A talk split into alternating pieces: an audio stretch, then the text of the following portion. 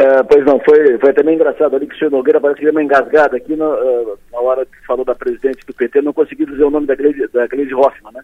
Uh, que inclusive já ocupou a pasta que ele ocupa agora no, no, governo. Mas enfim, isso é um detalhe, nada a ver com o fato, a importância do fato. A nota do STF sintetizou os pontos principais do, do pronunciamento do, do, presidente. O direito de ir e vir, respeitar o direito de ir e vir, que o presidente foi claro na sua, no seu discurso, respeitar direito, garantir o direito de ir e vir é não consolidar essas manifestações aí, entendeu? É não ser contra, é não ser a favor dessas manifestações.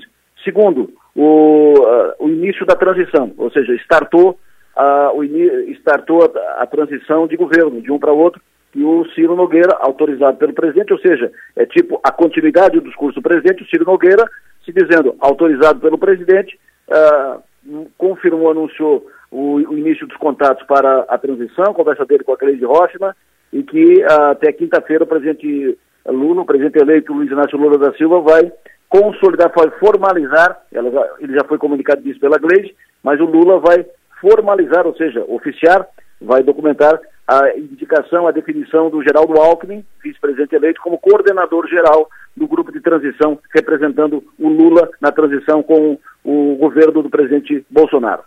Ponto. Assunto resolvido. Uh, eu acho que o discurso do presidente Bolsonaro poderia ter sido feito antes, claro, como já disse, poderia ter sido feito no domingo à noite, na segunda-feira de manhã, na segunda-feira. Ok, poderia, sem problema nenhum. É, era o ideal? Era o ideal, mas não fez. Não fez no domingo, não fez na segunda, não fez, não fez hoje, só fez hoje às três da tarde. Foi depois do. Foi. Isso, esse, esse vácuo, esse espaço de tempo acabou criando, deixando o ambiente aberto para uma incerteza, uma instabilidade, um risco, essas, essas manifestações. Nós ouvimos aqui motoristas que estavam nas manifestações, na segunda-feira cedo, que disseram claramente: vamos aguardar a manifestação do PR, do presidente da, da República. E ficaram, e ficaram aguardando, diziam todos os dias, estamos aguardando a manifestação do PR. Até que o presidente veio e disse, em claro, é, alto e bom som, e claro, para todo mundo entender, manifestações pacíficas serão sempre bem-vindas, mas nossos métodos não podem ser iguais aos da esquerda, que prejudicaram a população. Nós devemos respeitar o direito de ir e vir. Ponto. Está claro.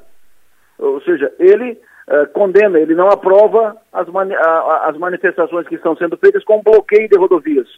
Manifestações sim, mas bloquear a rodovia não, porque isso cerceia o direito de ir e vir. Ponto. Foi o primeiro pronunciamento, o primeiro, o primeiro recado importante do discurso do, do presidente. Segundo, ele deu início, como disse, e startou uh, a, a, transição de, de poder. E também, importante, ele falou em injustiça Injusta, é, injustiça no seu sentimento, disse que os adversários não seguiram as regras, ok?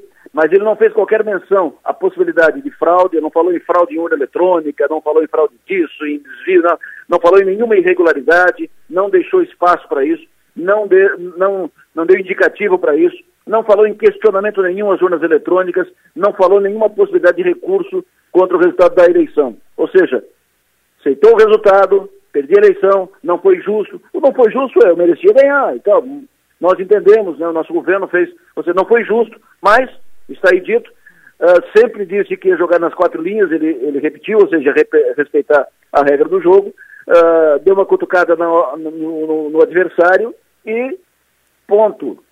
Acho que o discurso do presidente foi curto, mas com muitos recados importantes. Sintético, resolvido o assunto, bola para frente. A ida dele ao, ao STF, uh, eh, havia uh, a informação de que ele, tem, ele teria uh, tentado com, chamar ministros, convidar os ministros a virem no Palácio do Planalto, receber os ministros. E aí o recado que recebeu é que os ministros só vão recebê-lo ou só vão ao, ao, Palácio depois de uma manifestação sobre a manifestação dele sobre os bloqueios o bloqueio na, na, nas rodovias federais do país. Ele fez o bloqueio, ele fez a manifestação contra o bloqueio, o STF respaldou, aprovou, apoiou, destacou a sua manifestação e, ato contínuo, o presidente foi recebido no STF pela Rosa Weber, presidente do STF, Gilmar Mendes, Edson Fachin, Nunes Marques e Luiz Fux. Ponto. Uh, mais, um, mais uma etapa vencida. Se foi fácil para o presidente fazer isso, se não foi, isso é uma outra questão. Agora, ele teve uma postura postura adequada. Não, não tem nenhum deslize, postura adequada. Assunto encerrado. Fase para frente. O presidente Jair Bolsonaro também fez um discurso uh, como líder da oposição. Ele, ele deixou isso no final do seu discurso. Com muito orgulho, representa esses milhares uh, de eleitores de, uh, de, de, todo o Brasil, Você tem 558 milhões de votos. Então ele se consolidou, se apresentou como líder da oposição, desses 58 milhões de eleitores que votaram nele. No discurso dele, o credencia.